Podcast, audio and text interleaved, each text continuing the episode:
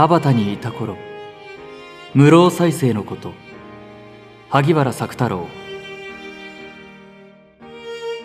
田畑にいた時のことを思い出す。住むようになったのは再生の親切な世話であったが私が土地を褒めない上かえって正直な感想を漏らしたので甚だ彼の機嫌を悪くした。君はどこにいたって面白くない人間なのだ。再生は怒るといつも私の急所に辛辣な断定を与えてしまう。なるほど。田畑の城主が彼の俳句的風流生活と一致していることを後になって悟った。また彼の書斎はいつ見てもきれいで畳の上が水を打ったように掃除してある。反対に私の今と来たら原稿用紙と花紙タバコの吸い殻がそこら中に散らかっていた。君は障子をなぜ張り替えんのか玄関に下駄が散らかっている。子供が立って挨拶をした。なぜ行儀をしつけんのか。再生は私の家へ来るたび小言を言う。彼は自分の性癖や趣味を押し付けねば気が済まないのだ。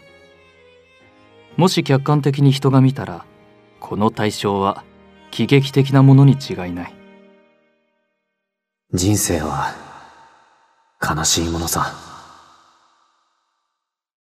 再生の哲学はいつもこれである。昔下宿屋の机の上に安っぽい鳩笛が飾ってあったので不審に思って聞いてみた。僕は寂しくなるとこれを吹くのだ。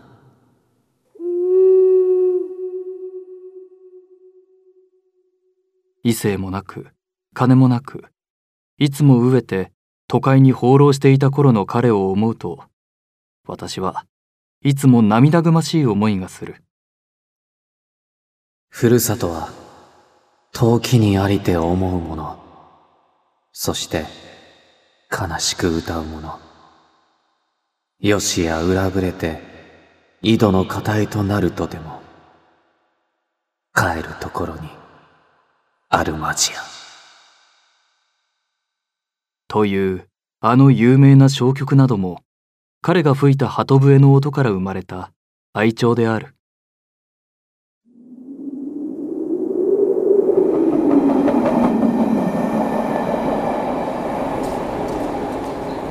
私が鎌倉へ移る少し前初冬の風の薄寒い日上野に電車を待つプラットホームで私たちは口論をした。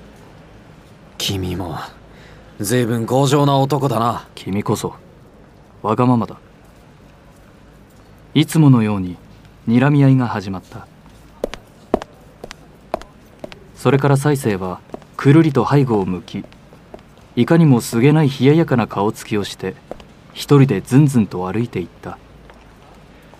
その様子にはもう貴様のような奴は友人ではない。という冷たい感情がありありと現れている。冬近い夜の風が薄暗いプラットフォームに吹き渡っていた。見ると再生はホームの反対側に立ち遅い夜行電車が来るのを待っている。黒く焦然と寂しそうな影を引いて遠い夜空には上の辺りの町の明かりが浮かんでいた。再生はまだじっと立っている。黒く焦然としている後ろ姿を見ているうち何とも言えないいじらしさが悠然として胸に湧き上がってきた。今彼は明らかにこう考えている。友さえも私を受け入れない。再生はいつも自然のままの野生的な子供である彼の知り感じるすべての思想は本能である。その原始本能が理智のあたわない不思議の知恵を彼に教えるのだ。何者も私を受け入れない。友さえも私を受け入れない。私はいつも孤独である。どうして私はこうなのだろう。私は寂しい。なぜ世の中はすべて私の思う通りにならないのだろう。今に限らず再生の腹を立てて怒る時ほど彼の塩らしい叙情詩を態度に表現することはない。詩順の心にのみ宿る純情の美しさがひしひしと心に迫ってくる。彼の心情に潜むものは全ての詩順で善良な人が感じている人類普遍のヒューマニティに他ならない。再生に接すれば誰もがその純情の美しさに心惹かれ涙ぐましいいじらしさを感じそこにある。何かの意味深いものを。世の常の思想に表現できない。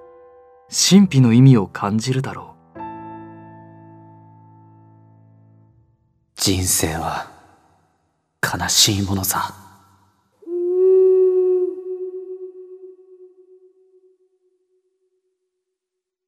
この愛すべき友。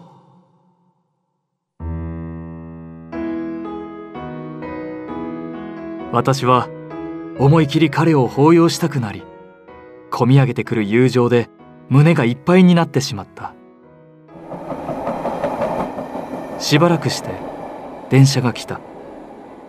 我々は黙って車窓に向かい合っていた。